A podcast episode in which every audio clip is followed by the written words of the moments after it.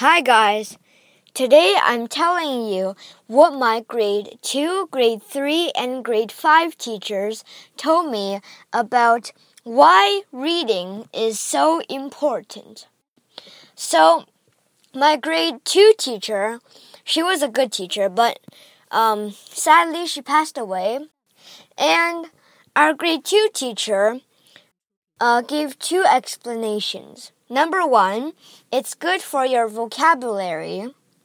Number two, it's good for your grammar. So, grammar. So, if you ever want to check your grammar, you just open a book randomly and search for the same situations where you used your sentence or statement which you're not sure about, the grammar or the grammar. Sorry, my pronunciation is not good lately.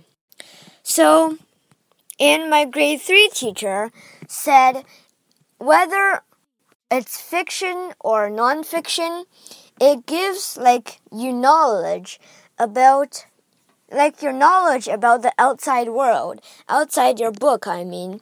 Like fiction or not, it could give you like a few details. For example, I was reading this book lately and it was fiction, but it told me what the seven wonders were.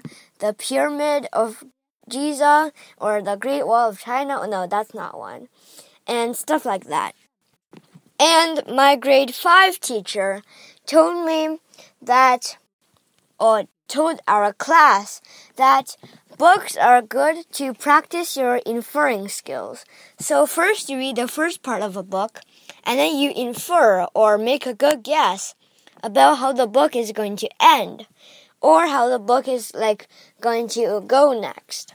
So, yeah, these are the four excuses that those evil teachers gave me to read. Goodbye.